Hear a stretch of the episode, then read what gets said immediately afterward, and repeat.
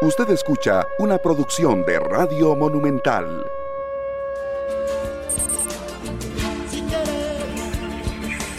Buenos días, Costa Rica. ¿Cómo están? ¿Cómo amanecemos hoy? Bien, me alegro mucho, porque de eso se trata, de levantarse optimista y de ver todas las cosas positivas que tenemos que hacer, hacerlas y cuando tenemos problemas, pues tratar de resolverlos también, ¿verdad? Esa es la actitud correcta, Costa Rica. Bien, eh, están pasando cosas en el mundo, están pasando cosas en nuestro país, vamos a rescatar algunos de los temas para poder analizarlos con nuestros invitados y que usted, amigo y amiga que me escucha, también pueda participar con su inquietud, con su pregunta, con su aporte a través del 71525224. Ahí, por supuesto, los esperamos y usted forma parte también de toda esta enorme voz que pretende aportar a la opinión pública costarricense cada mañana, ¿verdad? De eso se trata, de eso se trata. Hoy tenemos temas, recortes del PAN y van a impactar a familias que albergan a menores de edad. ¿Qué está pasando? Bueno, vamos a oír las voces que denuncian esta situación con mucha preocupación. El ICE ha pagado 1.171 millones de colones de más en sobresueldos en cuatro años, según un informe de la Contraloría General de la República. Eh, vamos a ver por qué pasó esto, qué fue lo que pasó y qué va a pasar con este dinero que se pagó de más. Queríamos tener al presidente ejecutivo del ICE, pero no hubo manera de que nos pudieran contestar en el ICE. Primero nos dijeron que no había vocero, no tenían vocero designado, luego le puse un mensaje al propio presidente ejecutivo y no tuvimos respuesta. Nos hubiera gustado tenerlo a él explicándoles a ustedes. Bien, piden intervenir caída del precio del dólar y reducir tasa de política monetaria.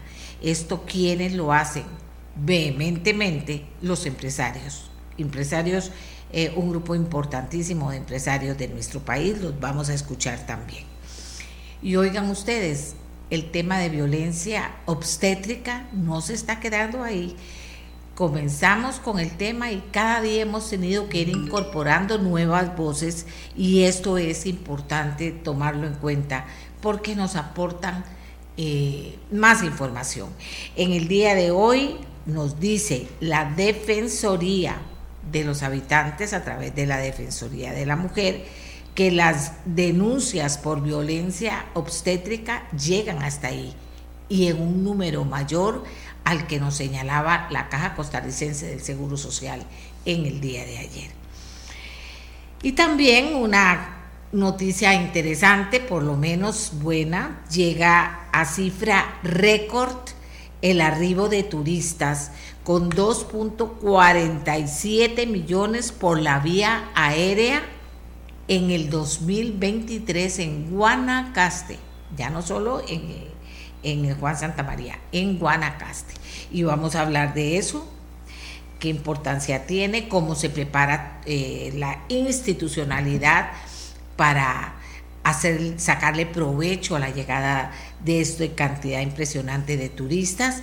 Vamos a hablar también con el aeropuerto de Guanacaste, a ver cómo están las cosas en ese aeropuerto que está recibiendo cada vez más gente, y con la eh, Cámara Nacional de Turismo, a ver cómo lo ven ellos, qué hace falta, cómo aprovechar la oportunidad.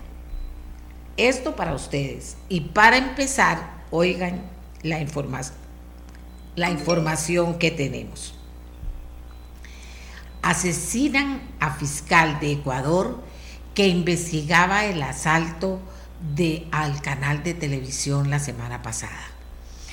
Un fiscal antimafia de Ecuador que investigaba el reciente ataque armado a un canal de televisión fue asesinado ayer en Guayaquil, en lo que marca una sangrienta escalada de la guerra que vive el país con las bandas de narcotraficantes.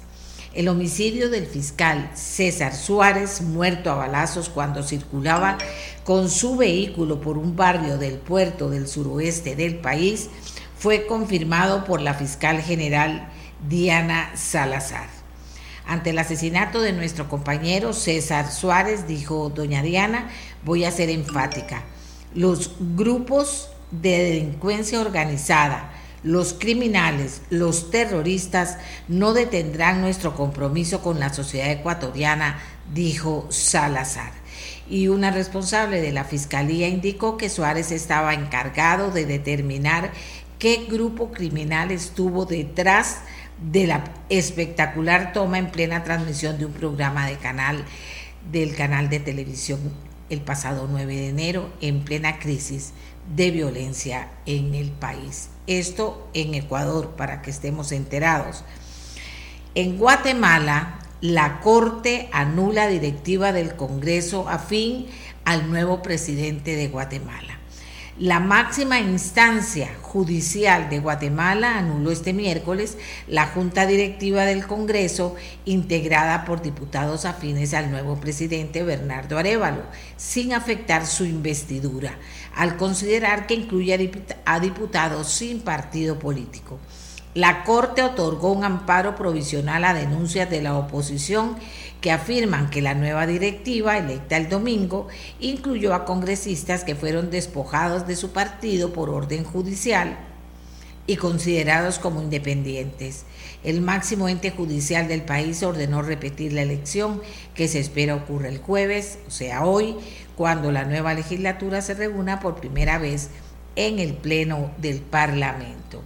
¡Qué barbaridad! ¿Cómo está la cosa en Guatemala, verdad? también interesante, importante, con las mejores vibras para el nuevo presidente de Guatemala que logre salir adelante con un Congreso que lo apoye, por supuesto, porque si no, se va a poner todavía más difícil las cosas por allá.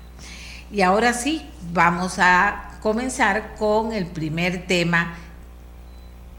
Y nuestros invitados ya están listos y tiene que ver, como les decía anteriormente, con nuevo nuevos recortes en el PANI que van a impactar transferencias a familias que albergan menores de edad, según alertan organizaciones que tienen que ver con atención a la niñez organizaciones dedicadas a la protección de la niñez aquí en Costa Rica señalan que estos recortes aprobados por el gobierno y la junta directiva del PANI amenazan directamente el programa de acogimiento familiar, afectando a las familias que brindan un entorno seguro para menores de edad en situación de vulnerabilidad.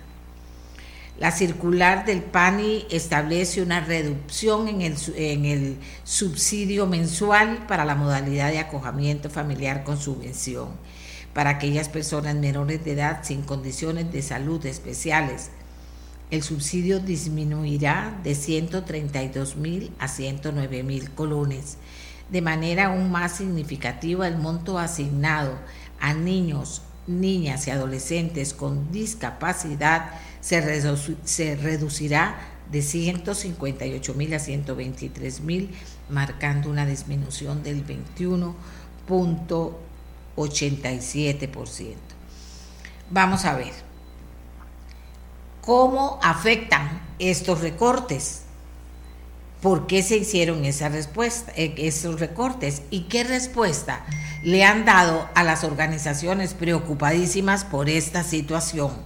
Vamos a conversar con Óscar Valverde, director ejecutivo de la Fundación Pan y Amor, y con Pablo Chaverri, del Instituto de Estudios Interdisciplinarios de la Niñez y la Adolescencia, para que ellos puedan contestar estas preguntas. Y también, por supuesto, invitamos a la presidenta ejecutiva del PANI, pero se nos informó que no era posible que nos atendiera porque estaba afónica. Entonces nos quedamos sin la posición importante, muy importante del PANI, que es quien toma estas decisiones. Pero en fin, saludamos a nuestros invitados y le damos la palabra a Óscar Valverde, director ejecutivo de la Fundación Pan y Amor. Adelante, Óscar buenos días a usted, a este espacio porque realmente nos alegra mucho tenerla de vuelta y un, y saludo también a los, a los radioescuchas. Eh, gracias por la invitación para tratar este tema. En realidad Amelia, efectivamente eh, nosotros desde una instancia de articulación intersectorial que le llamamos la mesa de trabajo por una agenda social para los cuidados de las niñas, los niños y las personas adolescentes en Costa Rica, desde el año pasado hemos venido alertando a la opinión pública, incluso a los señores y las señoras diputadas, sobre este probablemente son decisiones vinculadas, digamos, a la, a situación fiscal del país y un poco eh, interesadas en reducir, digamos, los, gastos de, del, Estado y del gobierno, pero que de alguna forma están afectando, eh, incluso sin visión de lo que eso puede significar, no solo en el presente de los niños y las niñas, sino en el futuro del país, eh, que vienen afectando el desarrollo de las personas menores de edad. Y particularmente nos preocupa cuando se trata de recortes que van orientados a disminuir apoyos de poblaciones que ya de por sí están vulnerabilizadas porque viven en condiciones de pobreza. Todos y todas vivimos en este país, sabemos, eh, doña Amelia, la situación económica difícil que viven las familias. En realidad, el costo de la vida. Hay una serie de circunstancias que nos han venido mostrando en los últimos tiempos realmente eh, hay una dificultad particular para vivir, que ha crecido la pobreza. Eh, efectivamente, eh, incluso ayer lo que decíamos en, nuestro comunicado es que la pobreza entre los niños ha subido, es decir, es el grupo poblacional de Costa Rica que tiene porcentualmente, digamos, cantidad de personas en pobreza, ha crecido hasta el 38%. Eh, en relación con, por ejemplo, las cifras de pobreza a nivel de país. Y si esta población, ¿verdad? que son precisamente los niños las niñas los que necesitan nuestro apoyo, nuestros cuidados, la protección integral, como nos hemos comprometido, eh, no solamente desde la perspectiva internacional con la Convención de los Derechos del Niño, sino porque desde un principio hemos sido como país acogido eh, digamos, un principio ético básico de protección a los niños, niñas y adolescentes. Y estos niños y niñas y adolescentes que están en condiciones de a partir de una decisión, eh, digamos, gubernamental, en este caso de la Junta Directiva del PANI, que fue comunicada el 21 de diciembre, pues obviamente viene a afectar las posibilidades de que estos niños eh, reciban, digamos, el apoyo de familias para que su desarrollo sea óptimo. Es importante decir que además esto contraviene lo que debería estar haciendo el país. O sea, el Comité de los Derechos del Niño ha venido planteando el país que tenemos que avanzar, meter el acelerador en la desinstitucionalización de aquellos niños que han sido abandonados y abandonadas por sus familias. Es decir, que sacarlos de albergues, de hogares, etcétera, para poder incorporar, digamos, la posibilidad de que estos niños y niñas, mientras alguien los adopta, pues puedan vivir en familias de acogimiento que les den la experiencia que cualquier niño y niña se merece, ¿verdad? Que es una experiencia familiar. Pero estas familias, eh, están dispuestas a acoger a estos niños porque tienen también un apoyo del Estado para hacer frente a los gastos que representa, y todos sabemos que representa la manutención, el cuidado, el crecimiento, el desarrollo, el acompañamiento de una persona menor de edad. Por tanto, si reducimos los montos que las familias recibirían en apoyo por acoger a estos niños y niñas, pues estamos desestimulando que estas familias eh, acojan niños o estamos colocando en una situación de, de mayor vulnerabilidad e indefensión a estos niños y niñas. Y esto obviamente va a tener un impacto. Don Oscar, sería interesante, tenemos un pequeñito problema de audio en la consola de la radio, vamos a ver si lo logramos superar, pero sería interesante, don Oscar, que usted pudiera explicar para que vieran la importancia y por qué la preocupación doble, digamos, que hay, de qué es este programa o modalidad de, ah, de acogimiento familiar con subvención. ¿De qué estamos hablando? ¿De qué clase de niños? Ok. recordemos que efectivamente el PANI tiene como una de sus funciones, digamos, el asegurar que aquellos niños y niñas que están en una familia que o no pueden o no quieren asumir su rol fundamental de protección, ¿verdad? Y de alguna forma están en una situación de riesgo el Patronato Nacional de la Infancia, como una medida de protección administrativa, retira a los niños de esas familias para protegerlos. Hay dos posibilidades de protección especial, digamos, que una tiene que ver con albergue residencial, que es lo que conocemos como los albergues que el PANI tiene, o albergues que administran organizaciones de sociedad civil con apoyo financiero del Patronato Nacional de la Infancia, o existe la otra modalidad que es tomar a los niños y colocarlos en familias que de buena voluntad y después de un proceso de capacitación, etcétera, pues acogen a los niños para que estos niños estén protegidos en familias que los acogen, ¿verdad? Que los protegen, pero que además de protegerlos les dan la experiencia, eh, digamos, de vivir en un entorno familiar, no en una institución donde hay un montón de niños, etcétera, y tenemos claro las dificultades eh, que representa que estos niños estén, digamos, eh, por muchos años viviendo en albergues. Don Oscar, nos, nosotros no tenemos suerte, a nosotros no nos llega un buen audio, pero esperamos superarlo en el transcurso del programa. Mientras tanto, don Oscar nos comentaba, don Oscar nos comentaba sobre este programa de acogimiento familiar subvencionado. Vean qué importante que es. O sea, qué va a pasar con estos niños o con la calidad de lo que reciban estos niños y las familias que los acogen. Porque no es simplemente, ah, no, si la familia gana más plata o menos plata, no, no gana. Son cantidades ínfimas para poder mantener a niños con regular calidad de vida y, criarlos y sacarlos adelante. Eh, don Pablo Chaverri, del Instituto de Estudios Interdisciplinarios de la Niñez y la Adolescencia de la Universidad Nacional, también nos acompaña. Eh, ¿Qué se puede hacer en estos casos? O sea, el gobierno y el PANI toman una decisión y uno dice, bueno, pero se supone que ya midieron esto. No tenemos a la gente del PANI, Pablo, pero ustedes sí lo están midiendo permanentemente. Y, y la gente dirá, no, si son unos cuantos pesillos, no es mucho, no es, no es mucho. Y resulta que sí es una situación que ustedes consideran graves. Adelante bueno, varias consideraciones al respecto. Muy buenos días para todos y todas. Eh, una primera cuestión es que estamos hablando de derechos. Ya don Oscar hablaba muy claramente, ¿verdad?, de que todo niño o niña tiene derecho a crecer en un entorno familiar.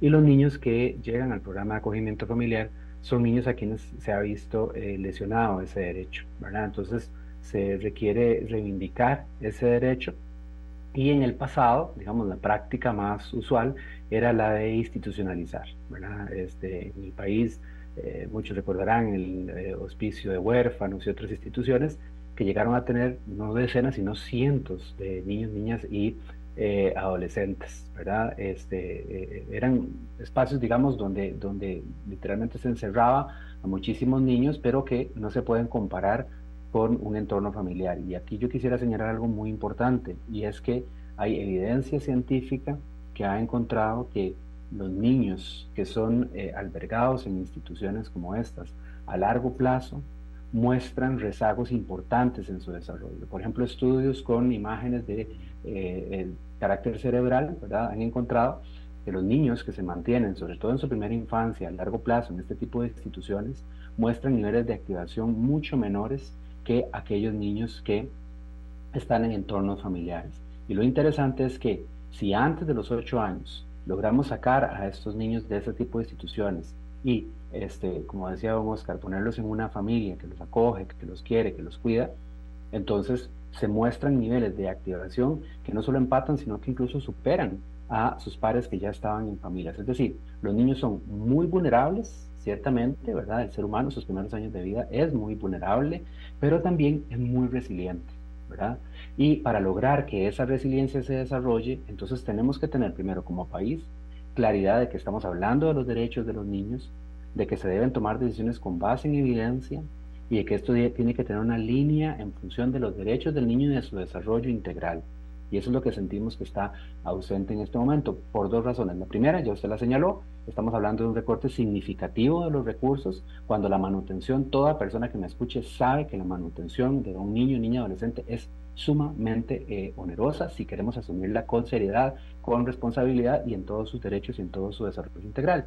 Pero el decreto no se queda ahí. El decreto tiene otro componente que es la restricción de los cupos. Es la no creación de nuevos cupos en 2024. Vean qué grave esto, ¿verdad? Y además el que si un cupo en un plazo de dos meses no se llena, entonces se cierra. ¿Qué estamos viendo entonces acá? Una situación donde claramente hay una política de restringir, de reducir los, los, los fondos, los cupos y las ayudas. ¿Esto a qué va a llevar? ¿Cuál va a ser el efecto que esto va a tener? Pues precisamente lo que estamos tratando de evitar, una mayor institucionalización. Y ojo, el Comité de Derechos del Niño de Naciones Unidas en reiteradas ocasiones ha dicho a Costa Rica, ustedes no pueden tener como hoy eh, miles de niños en situación de institucionalización. Eso violenta sus derechos, eso impide a esos niños desarrollarse adecuadamente y eh, es un mal pronóstico a largo plazo para la vida de estas personas. Si no corregimos oportunamente una situación de institucionalización indefinida, donde estamos hablando de meses, años o eh, más de una década en muchos casos, esos niños no se van a poder desarrollar adecuadamente, no van a poder aprender adecuadamente, su cerebro no se va a desarrollar bien, su sistema inmune no se va a desarrollar bien, su salud no se va a desarrollar bien.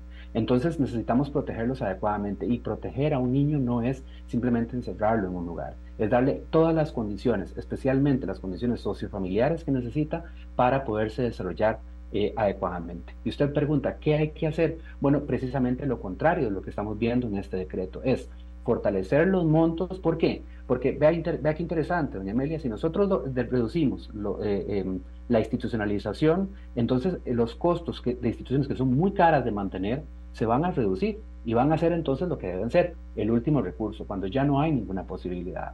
¿verdad? Porque estas familias, como muy bien decía don Oscar, deben pasar por un proceso de capacitación, por un proceso de selección, por un proceso de acompañamiento, y entonces esos recursos que vamos paulatinamente a, dejar de utilizar en institucionalización costosa y compleja por todo lo que hemos dicho, entonces la empezamos a enfocar en el desarrollo de los niños, es decir, en lo que verdaderamente eh, importa, ¿verdad? Y si la preocupación es nada más reducir costos, pues bueno, reducir costos en desarrollo humano y en desarrollo de niños, niñas y adolescentes es simplemente cortarle las piernas a un país. Es la base del desarrollo de todo país y eh, recordemos que estos recortes no son hechos aislados, se suman a múltiples recortes que se han dado en la inversión social, en la inversión educativa, que va para abajo. Tenemos la inversión educativa más baja de acuerdo con el PIB en los últimos 10 años.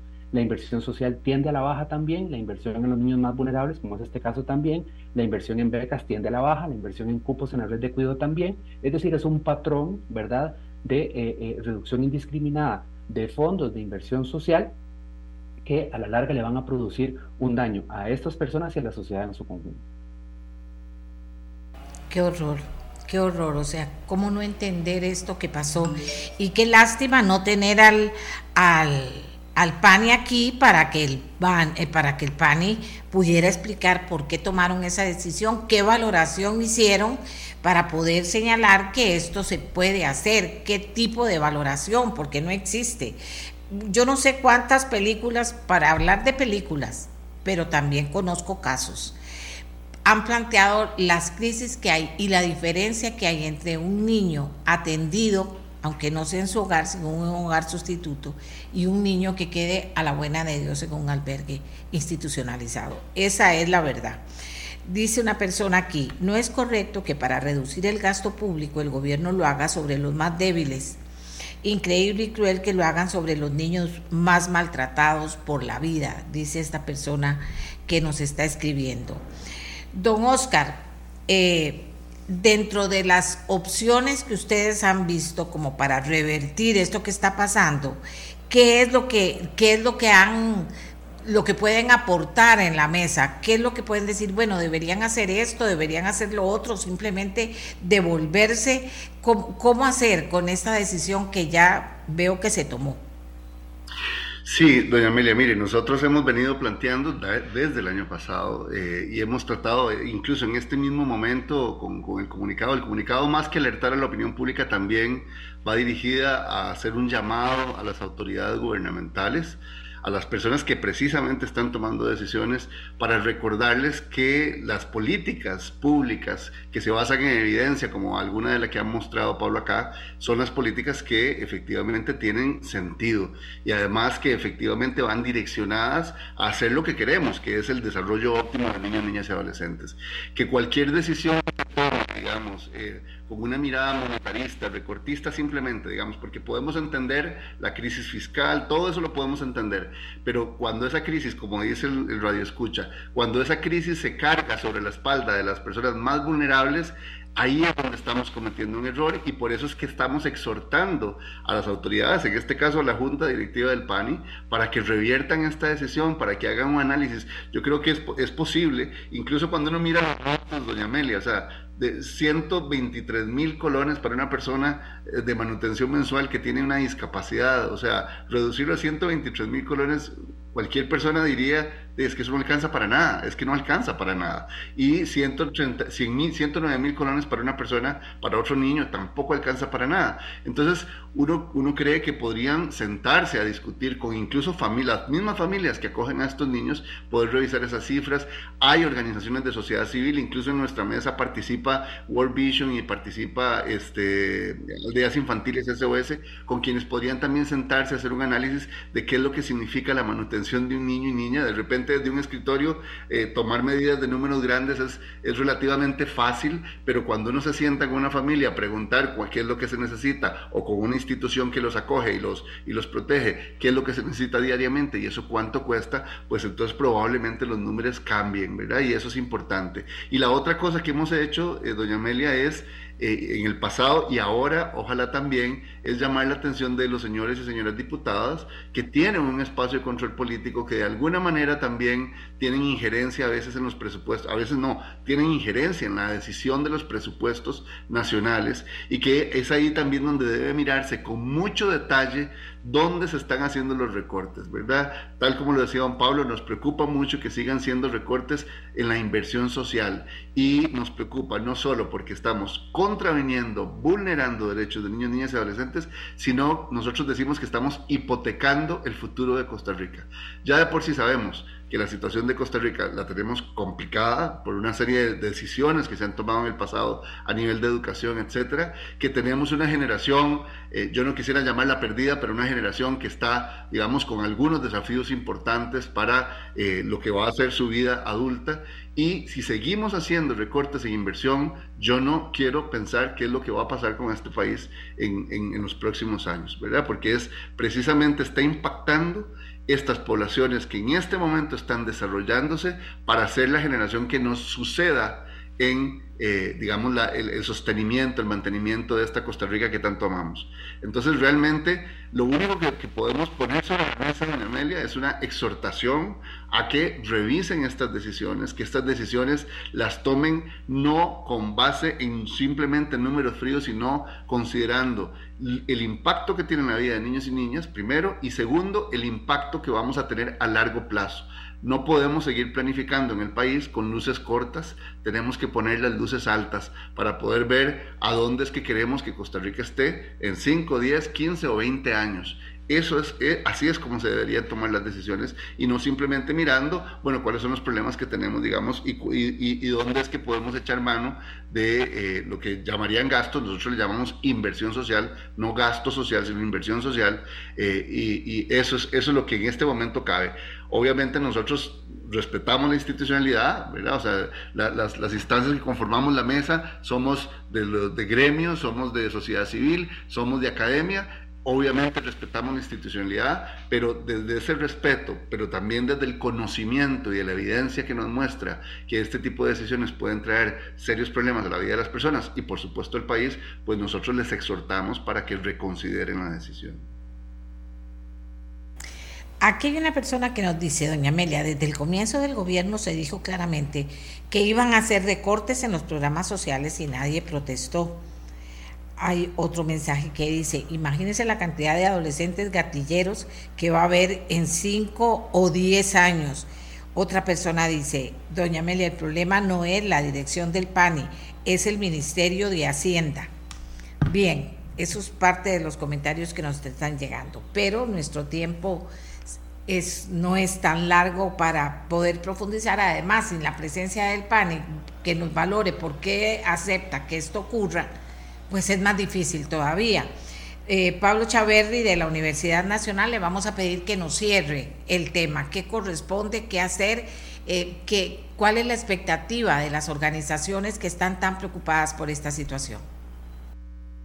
Yo diría, dígame en pocas palabras, que deberíamos hacer aquello que obtenga los mejores resultados en nuestros niños, niñas, adolescentes, especialmente en los más vulnerables. Hoy contamos con evidencia muy positiva acerca de cómo las intervenciones basadas en la familia, las intervenciones basadas en la estimulación temprana, las intervenciones basadas en la crianza positiva logran resultados no buenos, no muy buenos, logran resultados extraordinariamente buenos. No lo digo yo, lo dice la evidencia científica. Invito a las autoridades del gobierno a que por favor echen un vistazo a esta evidencia porque esta decisión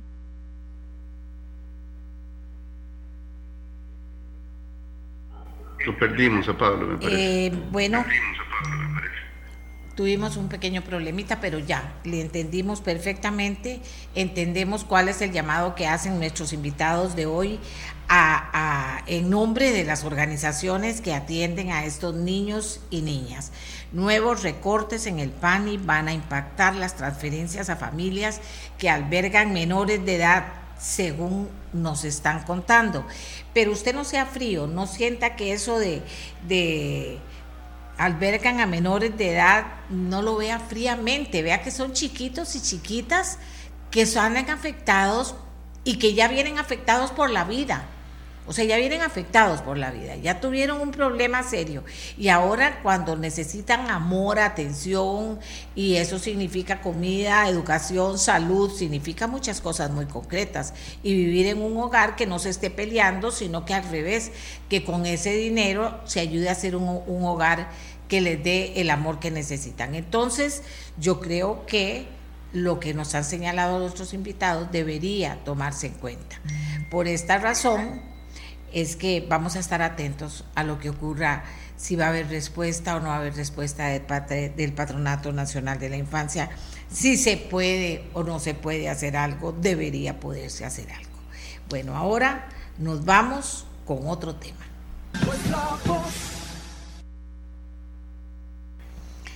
El Instituto Costarricense de Electricidad ha pagado 1.173 mil perdón, sí, 1.171 millones de más en sobresueldos y dietas en los últimos cuatro años.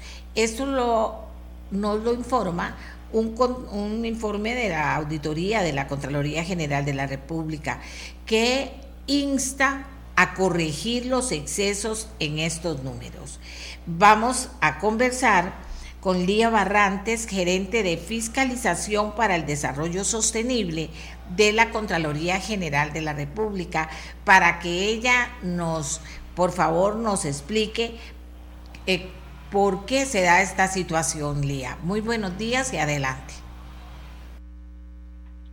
Buenos días, doña Amelia, y buenos días a todos los que nos escuchan. Sí, en realidad la Contraloría realizó una auditoría en el ICE con el objetivo de determinar si el reconocimiento de los sobresueldos, incentivos y dietas cumple con lo que es el título 3 de la ley 9635, que es la de fortalecimiento de las finanzas públicas, y la 2166, que es la ley de salarios de la administración pública. Y con esta auditoría pudimos encontrar, evidenciar que el ICE eh, no implementó aspectos muy significativos de este título 3 de la ley de finanzas públicas. Entonces, como bien decía usted, doña Amelia, eh, por ejemplo, el ICE aplicó un factor de experiencia laboral de carácter profesional durante los últimos cuatro años que implicó pagos improcedentes de al menos 1.171 millones. Esto eh, porque este factor de experiencia laboral resulta ser un reconocimiento por años de servicios adicional al de la anualidad y eso está restringido en el artículo 40 de la ley 2166. También encontramos que 2.772 contratos eh, suscritos de dedicación exclusiva del ICE los mantienen a tiempo indefinido cuando la ley dice que tienen que tener un plazo establecido entre uno y cinco años. Hay contratos que no registran la fecha de inicio. También eh, se pidió la justificación de escrita de por qué la necesidad de darle dedicación exclusiva a ciertos funcionarios y el ICE no la proporcionó. También encontramos 177 inconsistencias en lo que es la base de datos de, de, puestos del ICE, donde se, se visualiza que el último grado académico de la persona funcionaria es bachiller, sin embargo, se, se establece un 55% eh, de sobresueldo por dedicación exclusiva cuando lo que corresponde es un 20% hay unos sobresueldos de, prohibición y dedicación exclusiva a, funcionarios que lo persiguen por primera vez luego del 4 de diciembre del 2018, que fue cuando entró en vigencia el, eh, el título 3 de la ley 9635, que el ICE los mantiene nominalizados cuando debería ser porcentual. Pero en caso contrario, hay otros sobresueldos como de profesionales en salud y, el plus de notariado, que en lugar de, nominalizarlos, como la ley lo establece, más bien los mantiene porcentual. Y por último, eh, en la fórmula de cálculo de las anualidades reconocidas y ganadas posterior a, la entrada de vigencia de la ley, el ICE incluye un factor de corrección que ajusta el monto recibido por las personas funcionarias y esto es improcedente. Como vemos, en realidad eh, son, son incumplimientos a la ley que debilita la seguridad jurídica de los contratos de dedicación exclusiva, la confiabilidad del mismo sistema que maneja el ICE y claro que coloca a la administración en un riesgo de efectuar pagos de más. Además, este, este estaría, esto difiere con las finalidades de la ley en cuanto a la contención del gasto por remuneraciones. ¿Qué pasa con esos dineros pagados de más? Lía, ¿qué se supone que se hace con esos dineros pagados de más? Sí, bueno, eh, la Contraloría le está solicitando al ICE, le dispuso que justamente haga un análisis integral de los casos en que se haya reconocido pagos de más y que ellos definan las acciones legales que correspondan este, ante posibles pagos improcedentes. Bien. Estamos nada más a la espera de poder conversar con, eh, nos habían dicho en el ICE que no había un vocero para respondernos esta mañana. Sin embargo, esta mañana nos acaban de señalar que Eric Picado, director jurídico del ICE, iba a referirse al tema.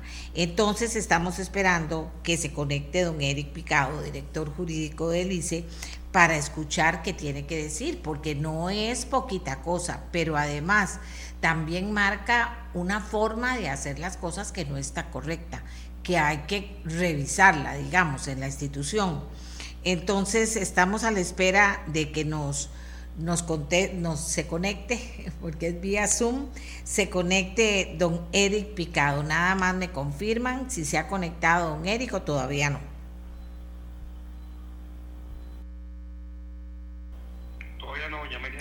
No se ha conectado don Eric, seguro ya no se va a conectar porque estamos sobre el tiempo. Eh, esto que ustedes envían, Lía, a la Alice, eh, ¿cuál es el fin? Eh, darles la información que ellos les conteste, les contesten algo, que ellos actúen. ¿Cuál es la idea final de este esfuerzo y de este estudio que entrega la Contraloría Alice? Sí, eh, bueno, la, finalidad eh, es justamente que, a raíz de los hallazgos que se encontraron, ¿verdad?, de inconsistencias en cuanto al cumplimiento de la ley 9635 y la 22 y la ley perdón, 2166, ¿verdad? Que es el, el, alcance de esta auditoría, pues que el ICE este, cumpla con las disposiciones que la Contraloría le está haciendo al respecto, ¿verdad? En cuanto a eliminar ese factor de experiencia profesional que adopte el cálculo nominal fijo de los sobresueldos y pluses salariales, eh, que elabore un análisis integral, como les decía, de los casos donde hubo reconocimiento de pagos de más y tome las acciones jurídicas que correspondan. Eh, también que defina el plazo vigente de no más de cinco años en los contratos de dedicación exclusiva, haciendo las adendas correspondientes contratos y que aplique la fórmula de cálculo de anualidad conforme la ley 2166 lo establece. Y la idea es justamente pues el cumplimiento de la ley, ¿verdad? Y que no se sigan eh, realizando estas, eh, estas imprecisiones en los cálculos y, el reconocimiento de, de algunos sobresueldos que no proceden.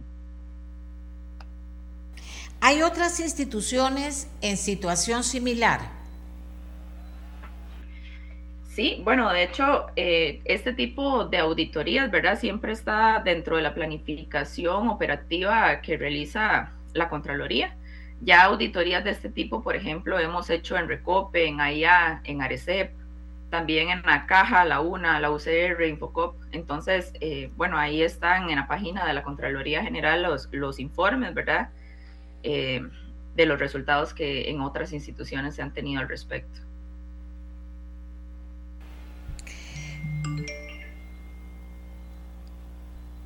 Aquí dice una persona, bueno, vamos a ver. Eh, estábamos aquí viendo a ver si se había conectado eh, la persona del, del ICE, que ese era el director jurídico, no se ha conectado. Tenemos inclusive ya nuestro siguiente invitado esperando para otro tema muy importante que tenemos para ustedes, pero Lía Barrantes, gerente de fiscalización para el desarrollo sostenible, ha sido bastante clara en exponer la situación del ICE, qué es lo que debería hacer, en marcarnos las cantidades y en plantearnos que, bueno, cuál es el objetivo de este trabajo que hace la Contraloría General de la República. Vamos, eh, amigas y amigos, entonces a despedir el tema y vamos a presentar el siguiente tema con nuestro nuevo invitado. Gracias, Lía Barrates.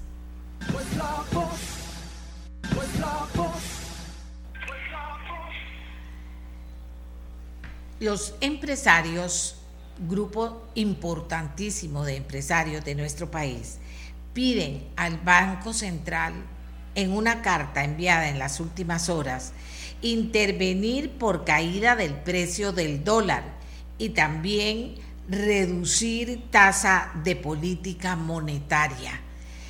Dos peticiones importantes que ellos ahora no solo están pidiendo que lo hagan, sino que intervengan. Exactamente qué pretenden los empresarios con esta carta, qué respuesta del Banco Central. Don Sergio Capón, presidente de la Cámara de Industrias, nos va a hablar sobre el tema que tiene importancia porque todos estos movimientos del dólar y de, la tasa de política monetaria, claro, hay gente que sale beneficiada, pero hay mucha gente que sale muy afectada por la situación y eso al final repercute en más gente todavía. Entonces, que don Sergio Capón nos diga cuál es la expectativa de los empresarios que se han movilizado a hacerle esta petición al Banco Central. Muy buenos días, eh, doña Amelia, y muy buenos días a todos los radioescuchas de su programa. Eh, y muchas gracias por el espacio que nos brinda. Eh, efectivamente, llevamos un, buen tiempo, doña Amelia. Hemos conversado ya del tema en el pasado, donde empezamos a ver a partir de, de junio del 2022, si usted recuerda en esa época, el tipo de cambio alcanzó un nivel eh, muy alto, eh, llegó casi a los 700 colones por dólar. Y en ese momento el Banco Central tomó la decisión de, intervenir activamente, eh, se pronunció ejerciendo su, lo que llaman la persuasión moral, trajo, tomó un préstamo con, el, con la FLAR, el Fondo Latinoamericano, para, para fortalecer sus reservas. Eh, y mandó señales claras que iba a intervenir en el mercado y no iba a permitir que el tipo de cambio siguiera subiendo. Eh, y efectivamente el Banco Central fue muy exitoso en, ese, en esas medidas. Vimos como a partir de junio del 2022 el tipo de cambio empezó a bajar eh, y, y, y, todos este, consideramos que, estábamos, que era razonable este, la medida que se tomó. Sin embargo, ya para enero del 2023 estábamos viendo que esta tendencia de la apreciación del colón continuaba de manera eh, acelerada y ahí empezamos a levantar una voz de, alerta de que, también una apreciación abrupta y fuerte del colón no era adecuado este, para, para la economía eh, costarricense ni para los sectores productivos. Em, y la realidad es que el 2023 se dio una apreciación continua, eh, sumamente fuerte, eh, que, que entramos en este nuevo año, en el 2024, eh, con una tendencia todavía, digamos así, continua y acelerada. Ya el tipo de cambio eh, a nivel de compra ya se acerca a los 500 colones y entonces nuestra, nuestra posición es que debemos de, eh, el banco, así como tomó esta decisión en el 2022 de intervenir cuando se consideró que llegó a un nivel crítico, eh, en este momento ya el banco debería repensar una posición para eh, efectivamente también intervenir como lo hizo en ese, en ese momento.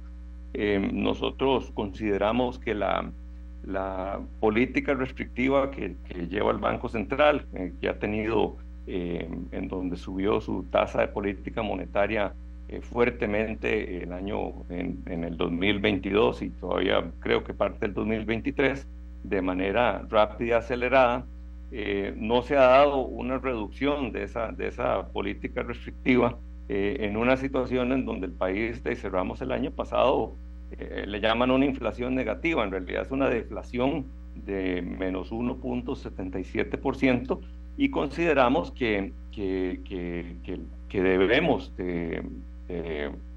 relajar esa, esa política restrictiva y una, una señal clara de que el Banco Central pues, quiere cambiar el, el rumbo que lleva nuestra, nuestro eh, mercado cambiario es eh, aplicando una reducción más eh, importante en el tipo de cambio, en, perdón, en la tasa de política monetaria.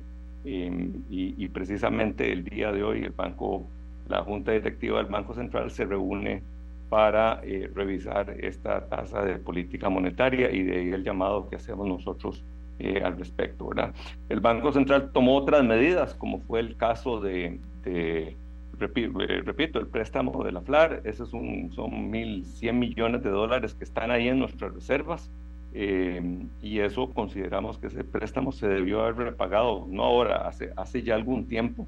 Eh, no, no tiene sentido que estemos cubriendo una cantidad importante de intereses, es un préstamo caro y, que, y que ayudaría pues darle más espacio al Banco Central pues para continuar en su programa de, de reposición o o incremento de sus reservas monetarias.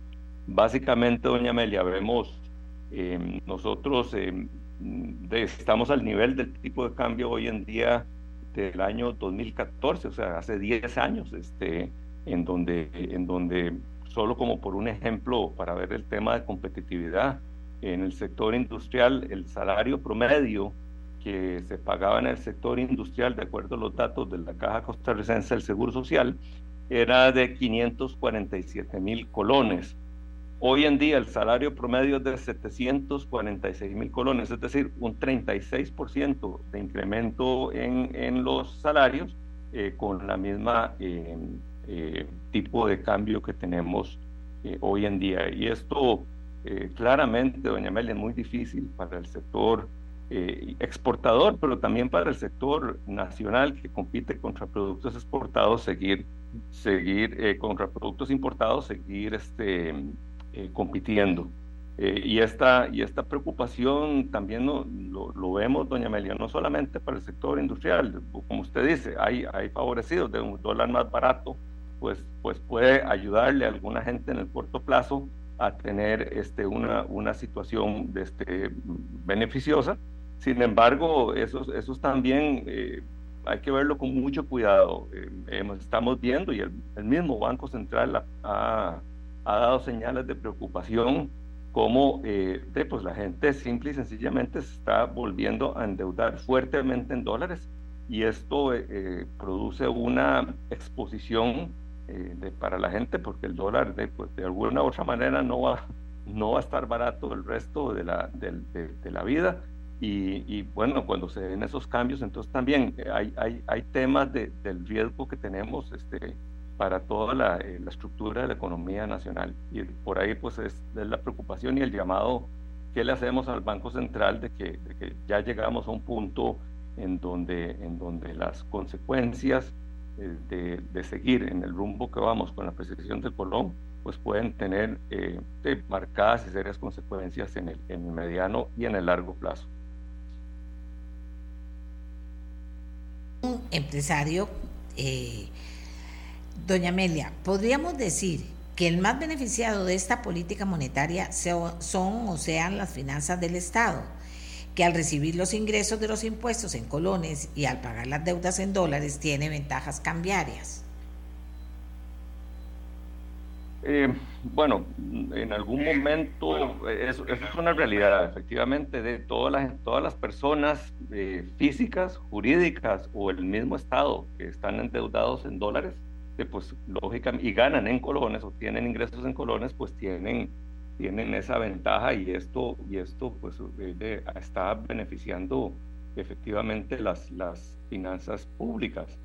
Em, pero bueno, también tiene, tiene mecanismos inversos desde mi punto de vista eh, de los, el endeudamiento externo que estamos también teniendo y que queremos hacer inversiones aquí en el país, pues también nos rinden menos en, en términos de, la, del, del, de, de qué tanto podemos hacer con nuestros dólares. Pero sí, efectivamente, hay un beneficio de corto plazo en las finanzas públicas este, con las deudas externas que tienen.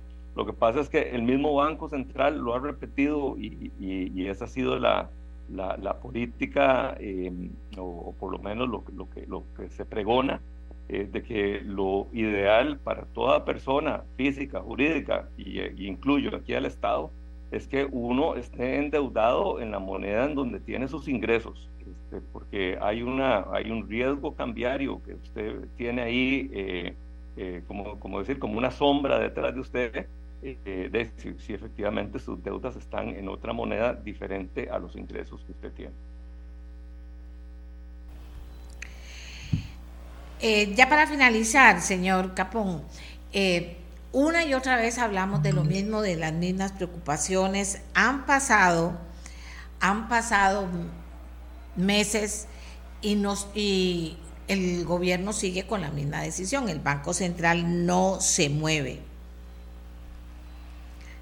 Hay personas que me están diciendo a mí en este momento que aunque eh, no se lo puedo probar ya con los papeles, pero hay personas serias que me dicen que esta situación del tipo del de cambio del dólar está afectando empleos, y que esto ha ido creciendo en los últimos meses. O sea, ustedes siguen insistiendo, siguen mandando cartas. El Banco Central por lo menos les responde a ustedes de por qué no ha hecho esos movimientos. Aquí hay, aquí hay que ver un poco el, el, entorno nacional e internacional y tampoco sería justo decir que el Banco Central no se mueve. El Banco Central ha estado participando activamente en el mercado cambiario, ha estado comprando eh, dólares y de ahí que las reservas del Banco Central eh, hoy estén a niveles este, muy altos, 14 mil millones de dólares por ahí.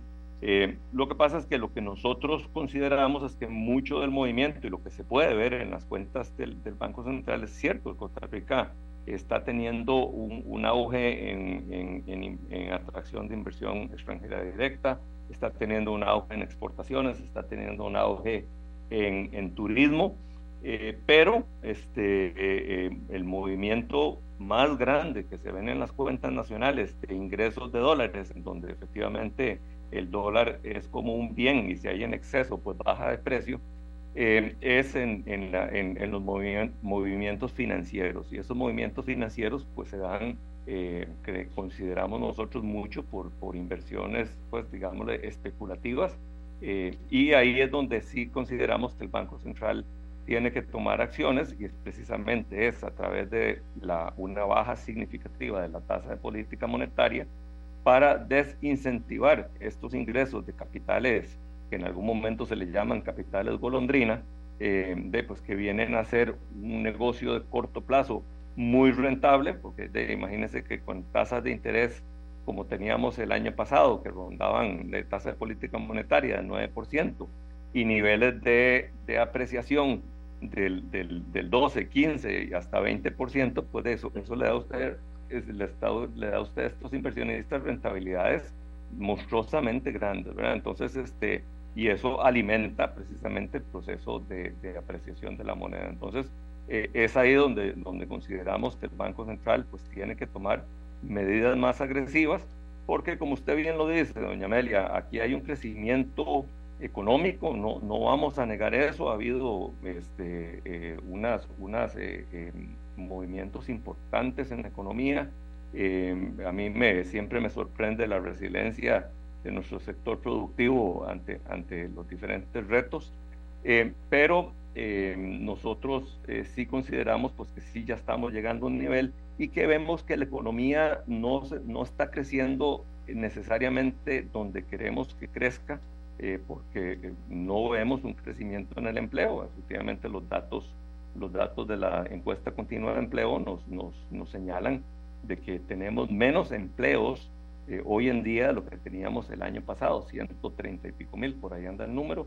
el nivel de desempleo sí ha bajado, pero ha bajado porque efectivamente tenemos una menor también fuerza laboral, o sea, gente que, que ha decidido dejar de buscar empleo eh, por una u otra razón, pero la realidad es que no estamos generando suficientes empleos y, esta, y esto es, una, es un, costo que vamos a cargar como, como sociedad en el, en el, corto y mediano plazo. Y repito, doña Amelia, de la preocupación que tenemos todos hoy en día eh, de que está relacionado también con los temas de seguridad eh, y los temas de seguridad están muy relacionados con las oportunidades de trabajo que tenga nuestra gente y especialmente nuestros jóvenes. Muchísimas gracias a don Sergio Capón, presidente de la Cámara de Industria. Vamos a ver si hoy la Junta Directiva del Banco Central toma decisiones en el sentido en que lo están planteando los eh, empresarios de este país eh, y que están esperando también los empresarios de este país. Y cuando uno dice empresarios, hay veces que la gente quiere ver a una persona, de que le vaya mal o que le vaya bien, y hay una persona. No, cada empresario tiene reflejado en su rostro o a la espalda nombres de las personas a las que emplea o sea, eso es importante también verlo, ¿verdad? O sea, no, no puede pasar uno por la superficialidad de decir, ah, no, él es el que hace plata o el que pierde. No, hay mucha gente, hay mucha gente que depende de que una empresa camine bien para poder tener su salario, para poder hacer su vida y ojalá mientras mejor camine una empresa, mejor también se supone estarán sus empleados.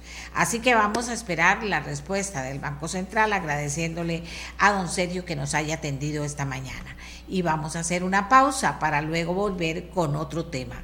Vamos a seguir con el tema de violencia obstétrica que ha impactado a la opinión pública de este país.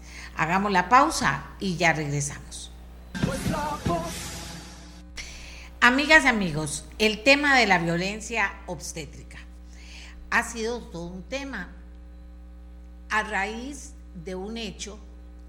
Siempre la experiencia de las personas termina poniéndonos, poniéndonos de frente a situaciones que uno ni se imagina que ocurren. Fue la denuncia que hiciera una mamá con su chiquita recién nacida en brazos que dice que no la habían atendido cuando solicitó y que le dijeron que se fuera a su casa porque la chiquita se iba a morir prácticamente. Palabras más, palabras menos. Bueno, esto tuvo repercusión, obviamente. La señora acudió a las redes sociales, eh, respondieron las autoridades de la caja, la misma presidenta ejecutiva de la institución le asombró lo que estaba pasando y decía que eso no podía ser. Y de repente se pone ante la mesa el tema de violencia obstétrica.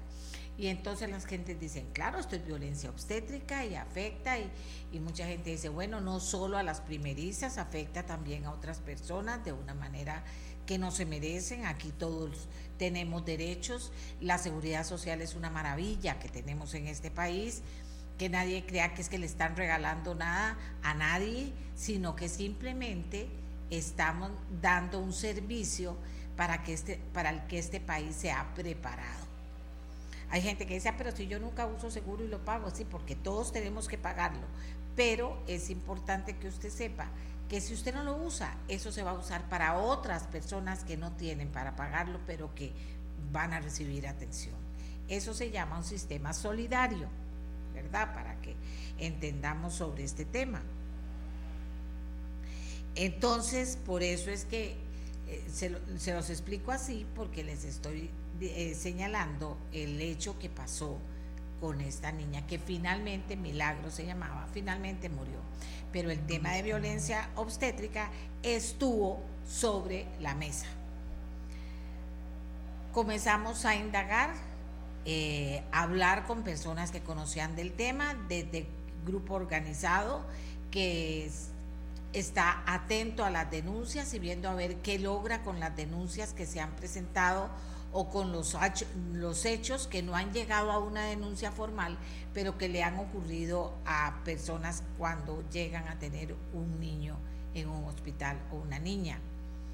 También tuvimos testimonios de por lo menos tres madres que vivieron una situación difícil, muy difícil, y que los asombraron a ustedes y a mí de que se estuvieran presentando estos, estos hechos en Costa Rica. Bueno, pedimos una explicación a la Caja Costarricense del Seguro Social en otro programa. Y en ese caso, una doctora que la eh, nombraron como vocera de la institución, nos contó que era una preocupación de la institución esto, que hacía siete años había una ley y que en junio o julio del año pasado Siete años estoy hablando. Vean qué importancia que tienen las mujeres y los problemas que presentan. Siete años después apenas se estaba eh, normando la ley. Y si no se normaba la ley, no se podía aplicar la ley. Entonces no se ha podido aplicar la ley hasta donde entiendo. Y le preguntamos cuántas denuncias ha recibido la institución. Entonces nos dicen, la institución solo ha tenido... Eh, siete denuncias. Más bien deberíamos ver también las cartas de felicitación que ha tenido. Entonces yo le dije, muy bien, yo no me opongo a las cartas de felicitación. Yo no digo que en toda la caja se trata así a las mujeres embarazadas. No digo eso, pero digo otra cosa que tiene que quedar claro. O sea, ellos tienen que hacer su trabajo bien hecho siempre. Debería haber una felicitación permanente. No, nosotros nos ocupamos de los problemas que se presentan, como en este caso, con la violencia obstétrica. Como hemos estado hablando de eso en el programa, mucha gente nos ha estado dando, eh, planteándonos su caso y también, también, que me parece importante, eh, nos han dicho, doña Amelia, pero averigüe ¿Cómo puede ser que sean solo siete denuncias? Yo tengo ya como 20 personas con casos que han presentado, que me han mandado los mensajes y resulta que dicen que solo siete denuncias. Bueno, así las cosas, llegamos al día de hoy, llegamos a la Defensoría de los Habitantes y en la Defensoría de los Habitantes llegamos a la directora de la Defensoría de la Mujer. Eh, recordemos otra vez a Angie Herrera Guzmán, una madre quien desde el hospital de la anexión de Nicoya denunció que su bebé prematura no recibió atención. Posteriormente, como les decía, la bebé murió en el hospital de Punta Arenas. ¿Qué le queremos preguntar a Katia Rodríguez, que es la defensora de la mujer en la Defensoría de los Habitantes? Llegan a preguntar denuncias, llegan a presentar denuncias las personas que se han visto en esta situación las presentan, ustedes las reciben, cuántas denuncias, qué ha pasado con eso. Si me ayuda Katia, le agradezco mucho. Muy buenos días. Muy buenos días, doña Amelia, y un gusto saludarla y estar en su programa y a su estimable audiencia. Eh, en primer lugar, permítame extenderle unas eh, sentidas condolencias a doña Angie y su familia por la situación que están pasando que definitivamente pues no podemos obviar más allá de las cuestiones institucionales eh, el dolor que puede estar viviendo esta señora y su familia. Em, muy importante el tema de la denuncia en estos casos, doña Amelia, porque la única forma que la institucionalidad se dé cuenta de cómo está trabajando, en dónde hay vacíos, dónde hay errores, dónde hay insuficiencias, es mediante la denuncia. Entonces, lo primero que tenemos que entender, y esto voy a decirlo en forma amplia, y ahora me concreto a las mujeres y el tema de los servicios obstétricos, es que todos los y las habitantes tenemos derechos y con los derechos, esos derechos son exigibles y por lo tanto tenemos toda la potestad de hacer valer esos derechos a través de la denuncia. Las denuncias en materia de los servicios obstétricos, pues usualmente surgen de situaciones de contacto inmediato con los servicios. O sea, cuando fui a la cita, no me atendieron, no me han dado cita, eh, el trato que recibí durante, por ejemplo, el tema de la atención prenatal, eh, no sentí que no era el adecuado, eh, me trataron con grosería, no me dieron información suficiente, me mandaron exámenes y estos están retrasados, etcétera. Todas las situaciones de disconformidad que como usuarias de estos servicios podemos percibir. Y muchas veces también lo hace la familia. Eh, normalmente, eh, normalmente no necesariamente, sino eh, es, es, es común que una mujer embarazada o que piense que está embarazada, se haga acompañar de un familiar, que sea de su pareja, de su mamá, de una hermana, lo que sea. Y también estas personas acompañantes, que es lo que llamamos la familia gestante también, este, pueden observar y pueden hacer ver que hay algo que no se está dando de la manera correcta. Ahora, ¿qué pasa con esas denuncias? En el caso de los servicios de salud públicos, cada centro de salud tiene contralorías de servicio que están creadas explícitamente para atender las situaciones de eh, violencia y de, de, todo tipo de queja de parte de las usuarias y en este caso también incluidos los casos de violencia obstétrica y la intervención de las Contralorías de Servicio, precisamente por estar en el sitio, la intención es su intervención inmediata, ¿verdad?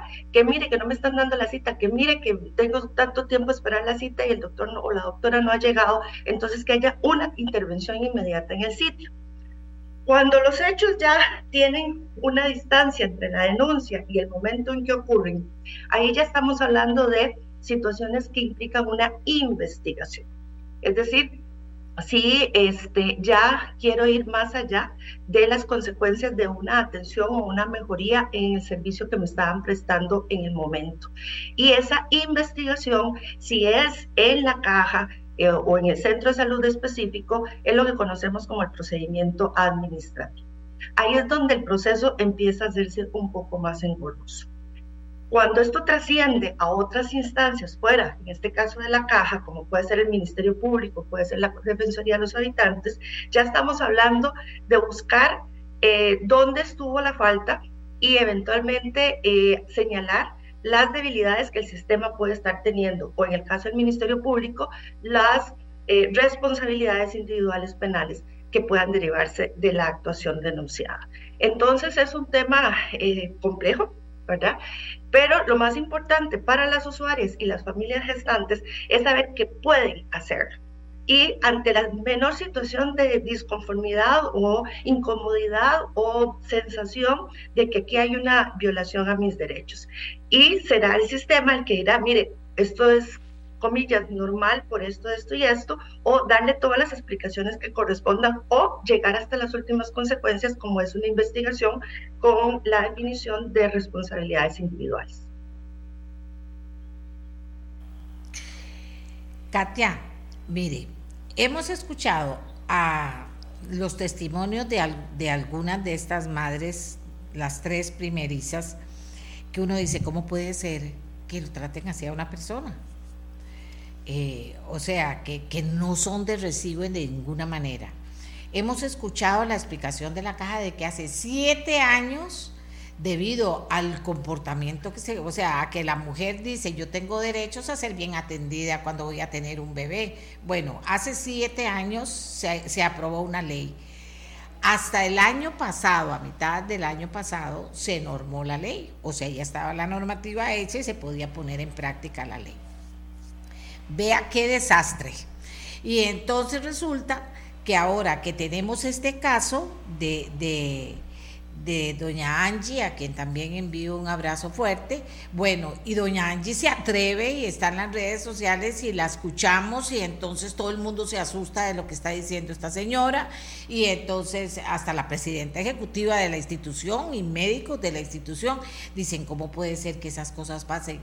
No, sí pasan y han pasado para muchas personas. Bueno, ahora hay una ley, sin embargo, no sé qué habrá pasado, no sé qué pasará con esa ley que se acaba de normar hace julio o junio del año pasado. Entonces, en el caso de la Defensoría, ¿ustedes han recibido denuncias o no han recibido denuncias por violencia obstétrica? Porque la caja dice que ellos solo han recibido siete en la historia. ¿Ustedes han recibido denuncias o no? ¿Cuántas? ¿Qué dicen esas denuncias y qué puede hacer la, la Defensoría? Sí, muy importante eh, este señalamiento, doña Amelia, por dos razones. Eh, desde los inicios de la humanidad las mujeres estamos teniendo hijos y este, es extraño que la, conceptualización del trato humanizado eh, digno hacia la mujer en proceso de, embarazo, parto y posparto, estamos hablando de apenas una década de concientización al respecto, ¿verdad? Es, es increíble, pero bueno más superando esa, esa impresión, eh, efectivamente eh, siempre se han dado, lamentablemente, eh, situaciones de, de, servicio inadecuado, mal servicio, violencia, mal praxis, etcétera, en los servicios de obstetricia. Y las denuncias las personas las han puesto y las hemos conocido en las instituciones, pero no bajo el nombre de violencia obstétrica. Entonces, me parece a mí que algunos de los datos que tal vez estén compartiendo es porque no tienen ese rótulo. Ese rótulo viene desde hace una década para acá. Entonces tiene que haber muchísimas más denuncias no tituladas como violencia obstétrica que estén siendo conocidas o hayan sido conocidas por la Caja de Seguro Social. En relación con la Defensoría, por ejemplo, nosotros empezamos a hacer esa clasificación como violencia obstétrica desde que empezamos a recibir una serie de situaciones eh, precisamente de maltrato hacia, hacia las mujeres en esta etapa de, embarazo y, parto, y en una década, del 2014 a 2023, que son los números que, que tengo más a mano, nosotros recibimos 330 casos. 330 casos que van desde consultas, o sea, llamadas telefónicas diciendo, me está pasando esto, ¿qué hago? ¿Qué digo? ¿A quién recurro? ¿Qué reclamo? ¿Verdad? Entonces se les orienta a las personas hasta investigaciones más profundas. Y son 330 casos en donde fluctúan, ¿verdad? Entre un promedio de 35, 40 casos al año. Tenemos un pico de 50 casos en el 2021, ¿verdad? Y esto, la lectura eh, que, al inicio, en 2014, la Defensoría hace es, aquí está pasando algo estructural, no como una situación individual, casito por casito, sino qué está pasando con el modelo de atención. Y eso lleva a la Defensoría a abrir una investigación de oficio en donde en el año 2015 llevamos a la caja una serie de recomendaciones, doña Amelia, que con todo gusto le puedo pasar el informe, una serie de recomendaciones desde lo más estructural hasta lo más puntual, con miras a que la caja revisara el modelo, empezando por decirle lo básico, la atención humanizada hacia las mujeres embarazadas y durante su proceso de parto y posparto. Em, parece mentira que 10 años después estas recomendaciones sigan em, en curso de, implementación. Eh, vimos avances, la caja nos reportó avances, como usted bien lo está diciendo, incluso en el año 2022 salió la ley 10.081, que es una ley que justamente pone sobre el tapete los derechos de las mujeres en esta etapa, este, pero aún ¿verdad? Cuando nosotros indagamos en la caja, faltan todavía protocolos, hay protocolos que no se han evaluado, hay personal que no ha sido capacitado, hay servicios que no han sido debidamente equipados e instrumentalizados, este, eh, y todavía, todavía un elemento adicional que es el más cercano a las mujeres, hay actitudes y comportamientos del personal que, no, que riñen con esos principios de atención humanizada. La cuestión de la información hacia la mujer embarazada es vital. La atención psicológica, según la situación de riesgo que la mujer pueda estar enfrentando, como fue efectivamente el caso de doña Angie, ante la, la, la vulnerabilidad de su bebé, este, es esencial. Y todavía estamos en proceso de que el personal tenga las herramientas y la actitud suficiente para que eso se implemente adecuadamente pero son muchos casos, doña Amelia. Lo que pasa es que no todo se ha venido rotulando como violencia eh, obstétrica, este, sino que tal vez lo tienen calificado como queja o, o, atraso en la cita o qué sé yo. Pero, pero a las cosas por eso es que hay que empezar a llamarlas por su nombre.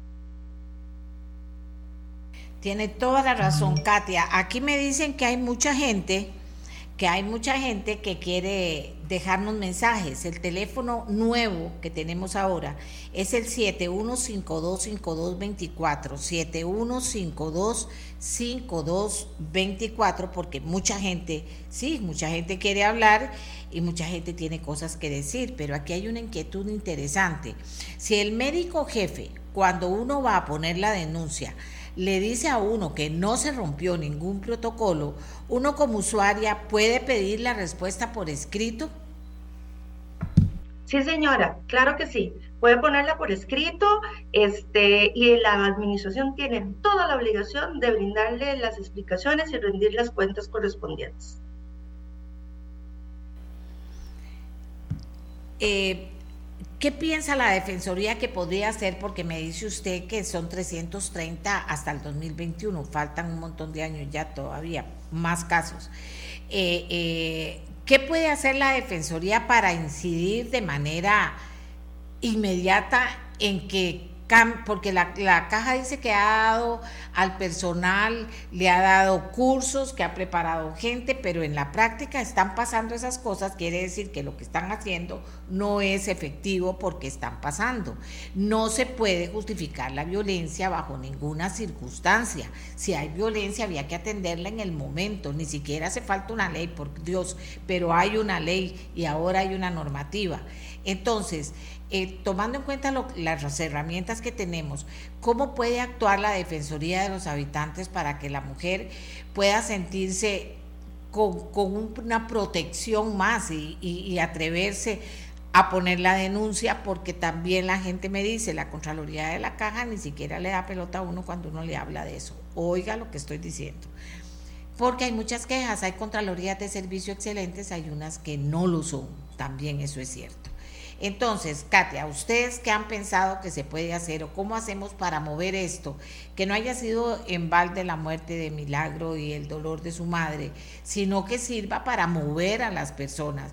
Si una persona está actuando mal, entonces, ¿qué tiene que quedarse trabajando ahí y seguir actuando mal? ¿O tiene que irse? ¿O tiene que ir a un curso para que sea empática a la hora de tratar a los pacientes? No sé, ¿usted qué piensa? Sí, tenemos todo, tenemos un engranaje institucional, tanto la administración activa como nosotros como un órgano de control que tenemos unas acciones muy importantes que seguir en cuanto. Como le decía, la Defensoría vio el fenómeno, emitió un informe con una serie amplia de recomendaciones y le hemos venido dando seguimiento. Ahora, una cuestión importante todas estas cosas de normalización, de la parte documental, de las disposiciones que se emiten y demás, requieren de otros aspectos que la complementan. O sea, se emite la ley y eso no es suficiente. No va a ser la magia de que eso se cumpla en el lugar. Ah, tenemos que garantizar que haya políticas institucionales claras, concisas, eh, sostenibles, que cuenten con la voluntad institucional para que eso se cumpla. ¿Cómo va a ser, doña Amelia, que justamente el protocolo de atención de los partos este, de alto riesgo, de alta complejidad, como fue el caso de Doña Milagro, este, esté todavía en proceso borrador, cuando tiene ya varios años de estarse este, elaborando. Y según entendemos, como bien dijo usted, a propósito de este hecho, que de, tal, de una situación tan, tan lamentable, algo bueno salga, este, estará por ser aprobada en estos días. Bueno, qué dicha, pero lástima que no estuvo antes. ¿Verdad? Este, por otra parte, hay mucho movimiento de personal en la caja. Y entonces el médico, la enfermera, el asistente que fue capacitado un día ya no está después. Entonces, ¿cómo aseguramos de que la caja haga sostenible los procesos de capacitación? Y le voy a decir algo más, no solamente la, política, no solamente la normativa interna, no es solamente dotar de presupuesto para que cada unidad donde hay una maternidad tenga los recursos necesarios, hay que evaluar los servicios, porque las evaluaciones permiten también tomar acciones remediales toda forma de violencia es una forma de violencia prevenible, atendible y tiene que ser reparable. ¿verdad? En este caso, doña Angie no va a encontrar reparación efectiva, pero el hecho de que la caja ponga las barbas en remojo y acelere procesos que sabemos que conoce que tienen que hacer, una cuestión que a la Defensoría nos preocupa muchísimo es que emitimos estas recomendaciones, hay profesionales responsables que las asumen y empiezan los procesos, pero hay discontinuidades. O sea, si esa persona, si ese profesional se va al puesto en donde está desarrollando esa actividad, ya después nadie lo sigue. O retomarlo es sumamente lento. Cada cambio de administración en las instituciones públicas casi que es regla que es volver a cero. ¿Verdad? O sea, empezar de nuevo, o por lo menos los procesos se ralentizan. Ya no podemos seguir en esa ineficiencia de los procesos. Y como bien dice usted, tampoco conocemos en qué resultan cuando ya tenemos que llegar, lamentablemente, a un procedimiento administrativo de orden disciplinario, que ya es para sentar responsabilidades individuales, tampoco conocemos los resultados. ¿verdad? Si, si hubo justificaciones, si se exoneró, si se suspendió, si se despidió, o sea, eso no lo sabemos. Entonces, eh, tenemos mucho que hacer y detrás de estas acciones es que la Defensoría, con sus competencias de control de legalidad, pues estamos eh, eh, poniendo un proceso más acelere, más célere de seguimiento y monitoreo a las actuaciones de la caja en este sentido y a lo que ya desde hace 10 años les dijimos que tenían que hacer. Katia, y esto comienza bueno, desde que la gente dice yo quiero ser enfermera o yo quiero ser doctora o yo quiero, y estoy hablando en, mujer, pero también hay hombres, obviamente, en esto. Eh, eh, todo este proceso comienza ahí y sigue cuando usted entra en la universidad a estudiar o, al, al, lugar en que entra a estudiar, tiene, tiene usted que estar segura que es capaz de tener la empatía necesaria para apoyar a un ser humano. Vea lo que dice una señora aquí es una vergüenza que se trate así a una mujer que está en un momento tan importante, riesgoso y delicado. Si existe un momento para aplicar el amor y la solidaridad es ese, sobre todo de parte de otras mujeres, dice. Gracias por tocar el tema.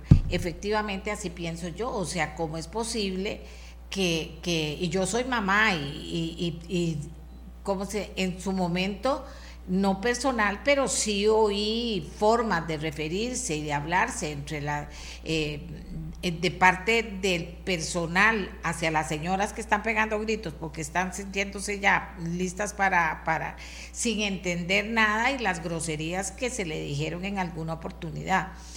Ahora las denuncias que tenemos pues nos asustan porque son más que groserías, son, son cosas que ya rayan en, en de, que eh, hay una señora que dice, finalmente mi chiquito quedó con un brazo mal y no se ha curado todavía de eso desde que era bebé. Bueno, ya todo eso serán investigaciones que haya que hacer y sanciones que haya que poner.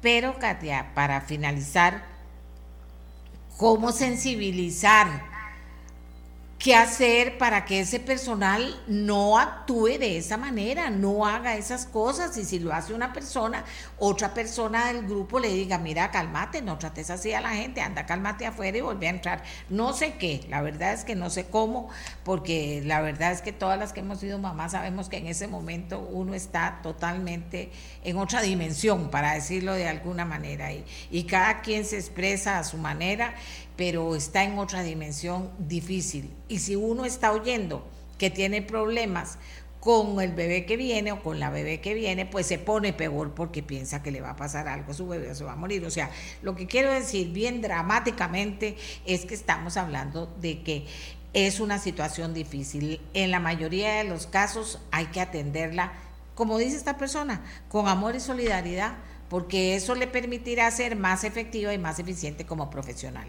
Pero que desde la universidad, no sé, yo es que cada vez me pongo a mapear a ver desde dónde nace el preparar a un personal para que sabemos que es difícil y sabemos que se necesita tener un buen, eh, digamos, eh, ser una persona firme, pero, pero eso no quita que no sea una persona solidaria que pueda controlarse cuando pasan cosas críticas como las que hemos denunciado en el programa, Katia.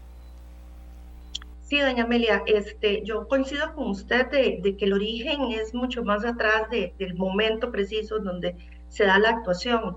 Eh, evidentemente quienes eh, sirven en, la salud, pues yo les admiro porque es un área eh, de muchísima sensibilidad, muchísima capacidad de resolución y ni qué decir de capacidad técnica profesional.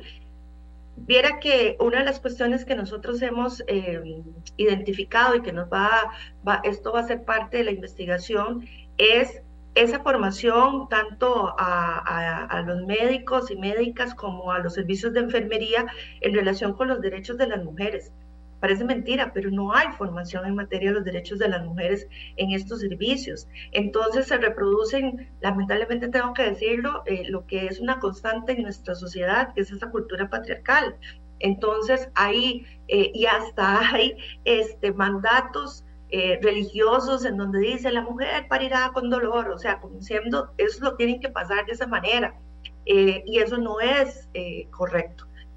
la mujer tiene que tener un trato humano, qué proceso más natural y además más especial para, para la familia y para la sociedad en sí, que es traer personas al mundo. Entonces, sí, efectivamente, desde ahí viene la, la, capacitación, ver si tengo la vocación y la adecuada formación. Pero no solamente es una formación fría, técnica, de términos médicos, de procedimientos médicos, sino que tengo al frente a una persona, a un ser humano, en este caso una mujer, en un proceso que no es de enfermedad, pero que es un proceso que pone en riesgo su salud y la de su hijo e hija. O como lo dijo usted claramente, estamos en una en otra sintonía y hay una situación emocional mucho más diferente a lo que sería ir a sacarme una muela, ¿verdad? Hay una sensación emocional incluso que hace que la mujer sea más vulnerable y con mayor razón entonces el entorno y los servicios tienen que ayudarme a fortalecer y darme la, la, fuerza y, la, y las eh, condiciones para que yo me sienta segura, ¿verdad? Muchos de los, de los cursos de preparación al parto no hablan de parto sin dolor, hablan de un parto sin temor, ¿verdad? Y eso parte de decir, voy a ir a, estar en buenas manos. Entonces, eh, tenemos que seguir sensibilizando, tenemos que verlo desde la academia, tenemos que verlo desde la opinión pública, lo que usted está haciendo, como siempre, doña Amelia, que es poniendo estos temas sobre la mesa para que mucha gente escuche las diferentes posiciones y sobre todo en el caso de las mujeres y sus familias gestantes se empoderen y eh, presenten sus disconformidades eh, y la institucionalidad de todo orden que tenemos que tener esto sobre el tapete y ponerlo con la prioridad que corresponde. Le agradezco mucho a Katia Rodríguez, directora de la Defensoría de la Mujer, de la Defensoría de los Habitantes, porque sí, está clara, tiene una posición clara y, parece que, que, la institución Defensoría ha actuado con, con todas las herramientas que tiene para no solo llamar la atención, sino llamar a la acción, ¿verdad? Que eso es lo que yo creo. Hay que llamar a la acción, a la gente.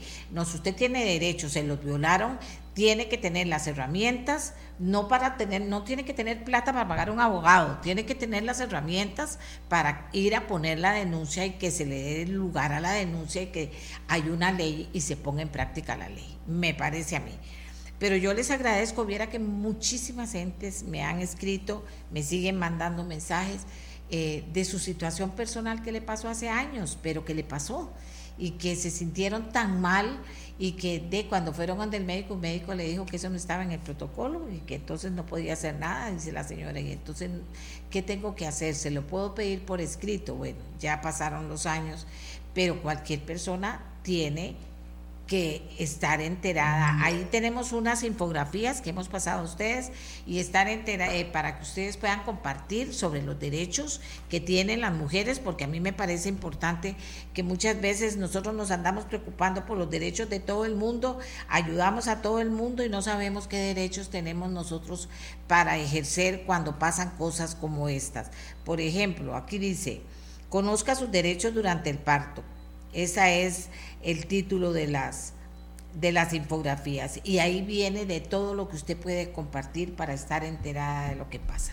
Katia, muchísimas gracias de verdad. Eh, ojalá que la, la, historia cambie en Costa Rica en relación a la violencia obstétrica.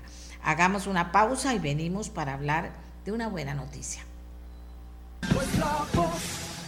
La mía, la suya, la de todos y todas. Una buena noticia que se dio en las últimas horas por parte del Instituto Costarricense de Turismo es que Costa Rica experimentó en el 2023 un crecimiento histórico en la cantidad de turistas por vía aérea. Ya son datos, ya está procesado, ahí está. Según esos datos, de enero a diciembre del 2023 hubo 2.47 millones de visitantes lo que supone un crecimiento del 16.7% en comparación con el mismo periodo del 2022 y de 2.2 en comparación con el 2019. Tenemos a nuestros invitados para conversar sobre el tema, que es todo un tema, ¿verdad? O sea, eh, a mí me parece interesante eh, que ustedes eh, lo pongan o que lo pongamos juntos en la dimensión. Es todo un tema, este tema del turismo, cómo ha subido, de cómo ha subido por la vía aérea. Nosotros tenemos a César Jaramillo, gerente general de Guanacaste Aeropuerto, porque en Guanacaste en particular también fue un boom esto que pasó. Tenemos a William Rodríguez, ministro de Turismo, y también a Arnoldo Beche de la Cámara Nacional de Turismo. Vamos a comenzar, vamos a comenzar con el ministro de Turismo si me confirman que lo tengo ya listo. Vamos a ver, me confirman. Entonces comenzamos con don César Jaramillo, que es el gerente general de Guanacaste Aeropuerto, porque como les decía, Guanacaste ha tenido un comportamiento también extraordinario.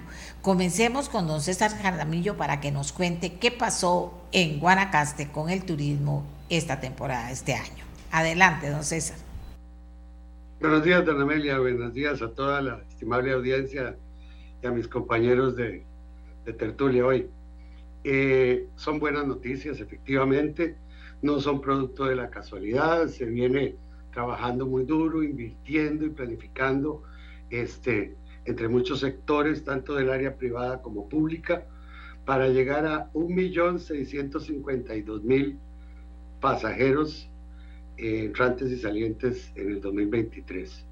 Récord histórico de este aeropuerto, eh, compuesto a su vez de buenas cifras en marzo, excelentes cifras en diciembre.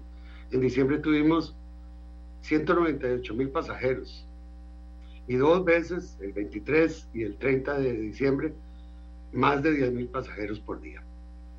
Esto manejando niveles de satisfacción del pasajero, del consumidor, de los más elevados del mundo. Eh, eso, como le digo, no es producto de la casualidad, eh, tiene eh, efectos importantes en la economía nacional. Nosotros calculamos que el multiplicador de la inversión aquí es de 12 veces, o sea, por cada dólar que se invierte en el aeropuerto, se generan 12 dólares de aumento del valor bruto de la producción.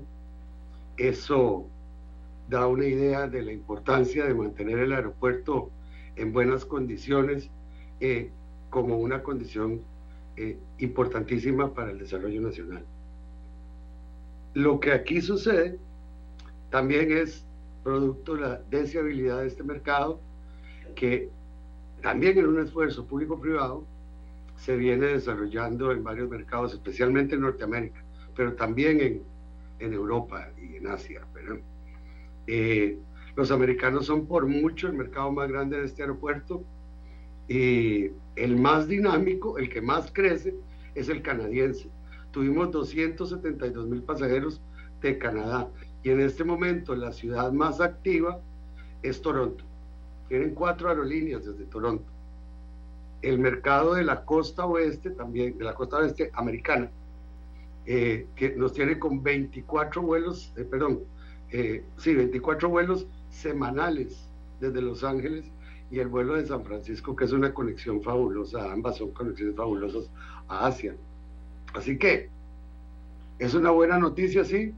Nosotros creemos que, que ya la idea de que esto puede haber sido un accidente, un rebound, cuando, cuando en el 2021 nosotros vimos una reducción de la, de la temporada baja, o sea que la temporada alta era más larga, dijimos, bueno, puede ser un accidente, vamos a ver, ya, lo, ya lo tuvimos en el 22 y ahora en el 23, eh, yo creo que es un nuevo normal. La temporada baja es más pequeña, eh, son dos meses, y cada mes es más alto, tenemos más pasajeros de lo que teníamos antes. Entonces, los pasajeros vienen mejor destruidos. Eso es, una buena noticia para los operadores turísticos en general y protege el empleo. O sea, la, la gente está eh, obteniendo empleos más estables.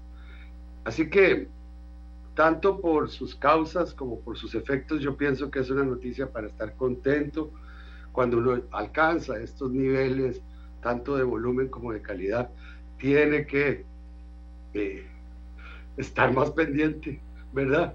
Eh, nosotros para el 2024 estamos viendo ya en enero y probablemente para marzo cifras muy importantes de crecimiento y esto este, corre parejas con, con las inversiones y los planes que está haciendo tanto el sector público como el sector privado a todo nuestro alrededor, ¿verdad? Eh, es un, nosotros nos consideramos... Nos hablan de, de, ajá, nos hablan de que están también muy involucrados en arreglar partes del aeropuerto que no están en las mejores condiciones, de construir nuevas, nuevas partes en la terminal, por ejemplo, para jets privados, o sea, ¿todo eso está en movimiento realmente o hay algún atraso? Bueno, el, eh, lo, que, lo que yo estoy viendo en la parte de, de la rehabilitación de la pista, pues es una, una, un compromiso muy grande del Estado por por hacer el arreglo, por haber eh, este, fondeado el, trabajo y de verdad muy importante. Desde el punto de vista de la concesionaria Coriport este, y nuestro operador principal, Vinci, eh, nosotros para este año tenemos una renovación completa de los bienes y servicios que se ofrecen en, en el aeropuerto. Ya hicimos una licitación, tuvo una participación muy grande, tanto de empresas privadas como perdón, de empresas nacionales como internacionales, y la intención es mejorar la experiencia del, pasajero en la entrada y en salida muy relacionada con el, Guadanacaste y la Costa Rica del siglo XXI, ¿verdad? Por otro lado, está este, este plan ya muy desarrollado de la terminal de aviación general, con la intención de favorecer la aviación ejecutiva. Eh, es, es, un mercado muy dinámico y que también deja buenos réditos al país, muy, muy buenos réditos.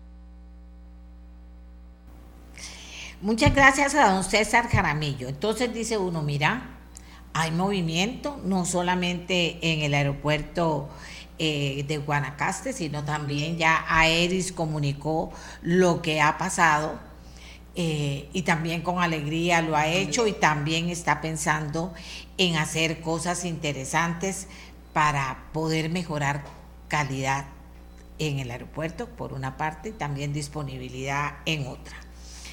Yo quería hablar con el ministro, que todavía no se ha conectado, no sé qué pasó, pero quería preguntarle qué está haciendo el país en su ruta, ¿verdad?, en el campo del turismo para poder dar un mejor servicio, para arreglar cosas que no están bien en el tema turístico, que deberían mejorar, para tratar mejor al turista y para que vengan más turistas. No lo tengo todavía, pero por dicha tengo a Arnoldo Beche, que es vicepresidente de la Cámara Nacional de Turismo, para hacerle la misma pregunta. Don Arnoldo, ¿cuál es el camino que llevamos para aprovechar estas gran oportunidades que tenemos y poder fortalecer lo que no está bien. ¿Y qué diría usted que no está bien, que hay que fortalecer ya? Yo podría decirle muchas cosas que pienso, pero usted que está ahí en la brega turística todo el tiempo, ¿qué nos puede aportar para que estemos claros de, de cómo está el país, tanto en la parte institucional pública como en la privada, para aprovechar las oportunidades? Adelante.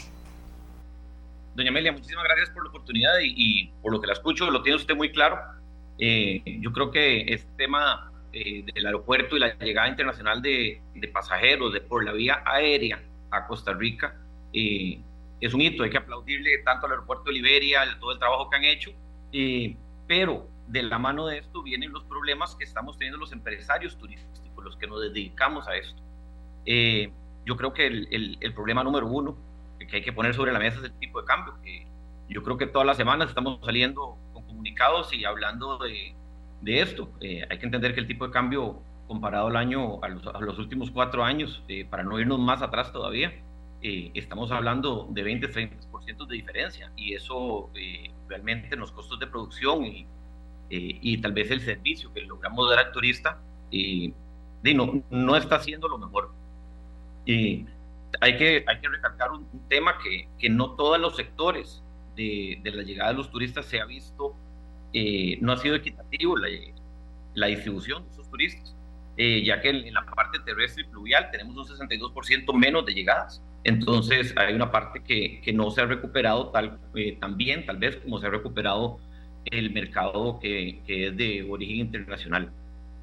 hay que ver que ese aumento de un 2% eh, es significativo, creo que nos ayuda a todos, pero también tenemos una oferta más grande, porque estamos llegando al mismo nivel del 2019, o sea, 2% creo que es el mismo nivel del 2019, pero la diferencia es que estamos pasando de tener 10.000 casas de alquiler o 10.000 eh, hospedaje no tradicional, de 10.000 unidades a 35.000. Eh, en la parte de hoteles los, datos son muy similares, más o menos 50.000 habitaciones en el país, entonces, lógicamente, esta demanda que está teniendo el país se está distribuyendo un poquitito más, eh, pero esto con la caída del dólar y la, el incremento en los costos está afectando mucho a la empresa, a la empresa privada. Bueno, eso que, que, dice que lo pone sobre la mesa porque la gente dice, bueno, ahora están llenos de plata, ahora sí que no pueden decir nada en el campo del turismo.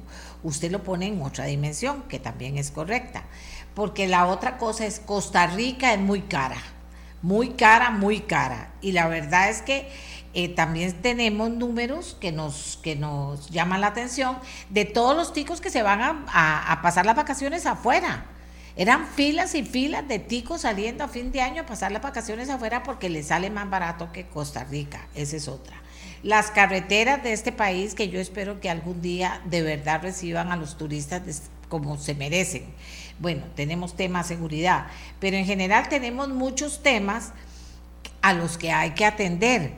Eh, eh, en, cada uno de ellos, ¿qué se puede hacer? ¿Qué puede hacer la comunidad turística organizada para, para ver qué pasa con los precios, para mejorar la calidad del servicio? Todos esos detalles que van a hacer que Costa Rica, bueno, gane muchísimo más dinero porque está, tenemos nuevos ojos puestos en nosotros. Sí, doña Amelia, yo creo que, que, los retos más grandes que tenemos ahorita, eh, además del tipo de cambio, y se lo voy a, tocar siempre, eh, es el tema de, seguridad e infraestructura. Eh, gracias a Dios que don César Jaramillo está aquí con nosotros. El tema de que el aeropuerto de Liberia tenga la capa asfáltica con la, con la dureza que necesita para recibir los vuelos más grandes, etcétera, es primordial. igual, lógicamente, el aeropuerto Juan Santa María. hemos tenido reuniones con con el Ministerio de Seguridad, porque nos preocupa muchísimo que la inseguridad que está viviendo el país se nos permee en, la, en, las, en los destinos turísticos del país. Eh, en el momento que eso pase, usted sabe que usted no va a viajar a un país donde usted se siente inseguro. Entonces, eh, creo que esto es importantísimo. Hemos ofrecido temas eh, como cámaras de seguridad, implementarlas, la parte privada, y ya lo hemos hecho, por lo menos en la zona de Monteverde, sé que de Santa Teresa, eh, la empresa privada tiene cámaras de seguridad, lo comparten con la municipalidad y con la fuerza pública y así tratamos de mantener por lo menos los destinos turísticos un poquitito más alejados de tal vez del tema de inseguridad que está teniendo el país.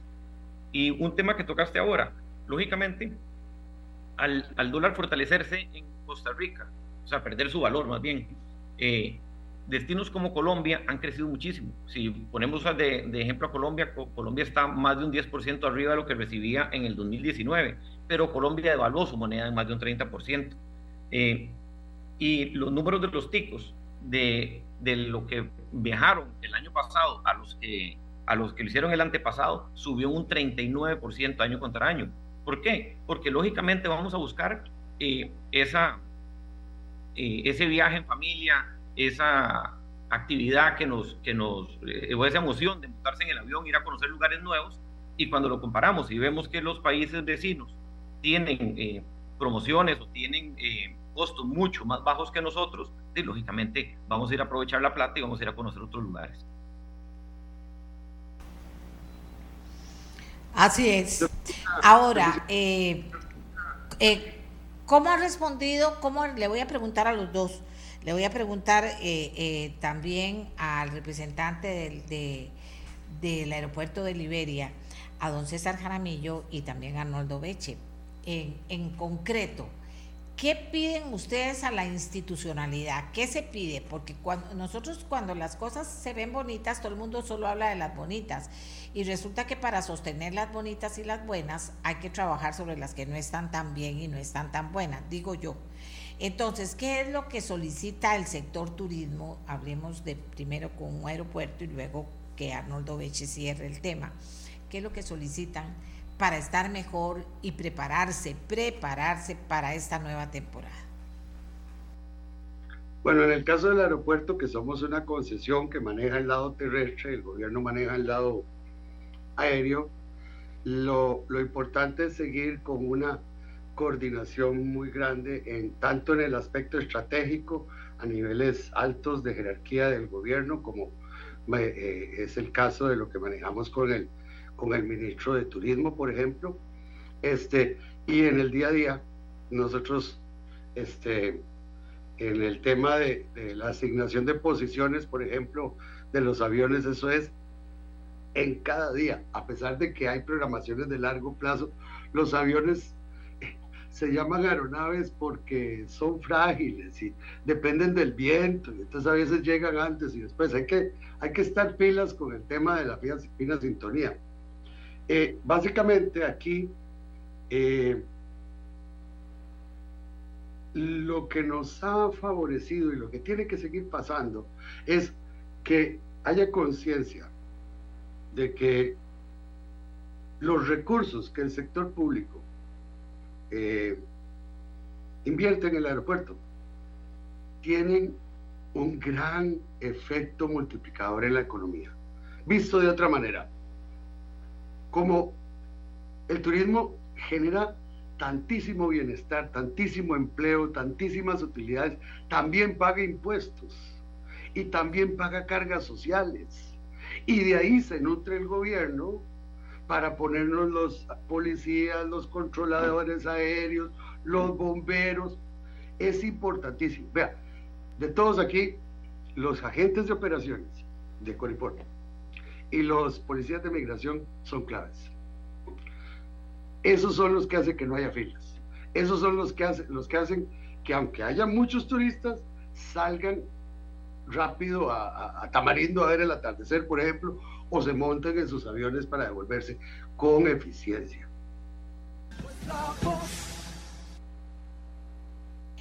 Don Arnoldo Beche, nos quedan tres minutos, dos minutos para que usted nos cierre el tema con la importancia que tiene. Que vienen más turistas, qué belleza, que, que nos están volviendo a ver más, qué belleza, que hay muchas cosas que hacer que no se pueden hacer si no se mueven decisiones institucionales o si también, no sé si a la empresa privada hay que hacerle algún llamado. Adelante, don Arnoldo. Doña Amelia, eh, exactamente tal vez por donde ibas ahí, yo creo que lo que hay que hacerle es un llamado mucho a la, a la, a la parte pública.